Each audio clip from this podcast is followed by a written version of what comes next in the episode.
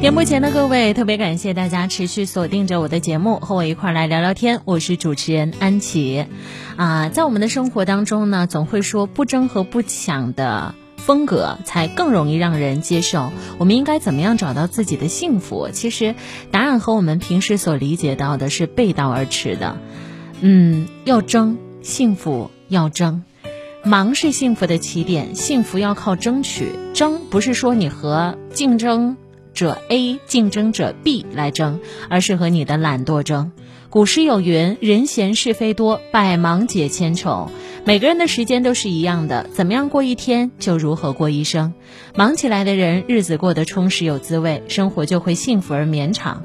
佛经当中记载了智人和尚的故事。他晚年外出游学，二十年之后回到寺里，弟子们看到师傅依然充满活力，就像临走的时候那样年轻，心里很疑惑，于是就问他：“哎，师傅，您这二十年是怎么过的呀？怎么还是活力满满的？”他说：“这二十年我过得很好，每一天讲经说法、读书画画，和你们外出游玩一样开心。”第二天，弟子们还在睡梦当中酣睡，智人已经起床诵经做早课了。早课结束，他还要为弟子们讲经说法。闲暇的时候，他还会练习字画，从早到晚没有一刻停歇。如此几天下来，从来没有间断过。于是弟子又来问师傅：“您整日忙碌，不觉得辛苦吗？日夜不停歇，怎么不见您一丝衰老啊？”他笑着说：“每天这么忙，我可没时间变老。人在忙碌的时候，会忘记你自己的年龄。”这个世界上再也没有比躺着刷几个小时手机、看几个小时电视再容易的事儿了。如果日日沉溺于安逸，懒得改变，得到的快乐无所凭依，心也会空落落的，逐渐失去感知幸福的能力。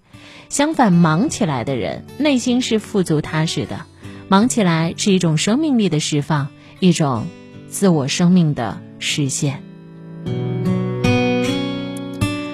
生活有动有静，生动的时候做事，沉静的时候用来思考。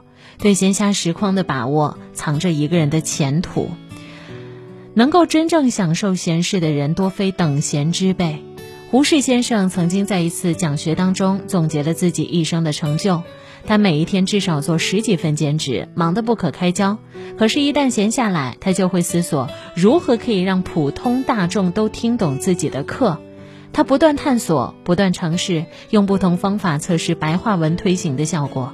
在别人闲逛的时候，胡适让白话文占领了中国，成了新文化运动的先驱人物。他曾经说：“你的闲暇往往决定你的终身。”曾经有人做了一个分析：一个人的一生如果按照七十二岁来计算，那么睡觉占二十年，吃饭占六年，生病占两年，文体活动占八年，工作占十四年。而闲暇时间还有二十二年，怎么样利用空闲时间，决定了一个人一生的高度。很多时候，人生当中一些了不起的变化，都是来自于这种时刻。真正厉害的人，是把闲时当成自己的增值期。梁实秋说：“人在闲的时候才最像自己，在这一段专属于自己的美好日子里，放慢你的脚步，悄悄努力，是一件再幸福不过的事情了。”我突然想到了另外一个话题，叫做“你觉得努力该不该大张旗鼓？”在我看来，努力不该大张旗鼓，而是一个人默默的努力生根发芽，因为我们不希望让别人看到我们只是看起来很努力而已。一个人默默的努力，你自己在积蓄力量，你自己在往前冲，这种努力是不一样的。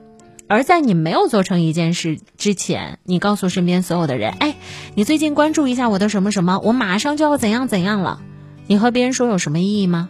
你提前享受了你成功该有的福利，可能别人是夸奖你：“哦，你好棒，你很有梦想，你在努力，你很有追求。”哎呀，我们和你不一样，有什么好处？对你没有好处的事情为什么要做？为什么一定要损人又不利己？你跟别人说的时候是在鄙视他吗？那为什么要告诉别人你还没有完成的事情？真正的强者是默默的定下自己的目标，把目标拆解成很多部分，一点一点去完成，一点一点去达成。而那些看起来很厉害的人，只是嘴上功夫。你要知道，和人相处久了，可能过了一个月、两个月，大家都会知道你是什么样子的。所以，店铺前的各位，还是要分享给大家的是：如果你在努力，如果你在完成你的一个计划，默默努力就好了。你该寻求帮助，寻求帮助；你该寻求外界的支持，就去寻找。剩下来的时间，自己一个人积蓄力量，慢慢往前走就好了。不需要告知天下，昭告天下，告诉所有的人你在做什么。没有人那么关心你，你并不是明星，你没有太闪耀的光环。作为我们普通人来说，默默的努力，这才是最容易达到你想要的结果的一个途径。你赞同我的观点吗？编不之余，如果您想找到我一块来聊聊天的话，非常的简单，您只需要来关注一下我的微信公众号，来搜索主播安琪，主播安琪，安呢是平安的安，琪是王字旁一个其中的琪，找到我就可以一块来聊聊天了。如果您想在抖音的视频里看到我，看看节目之外的我究竟是一个什么样子，非常简单，在抖音号里来搜索主持人安琪，主持人安琪，安呢是平安的安，琪是王字旁。一个其中的“其”，找到我一块儿来互动吧。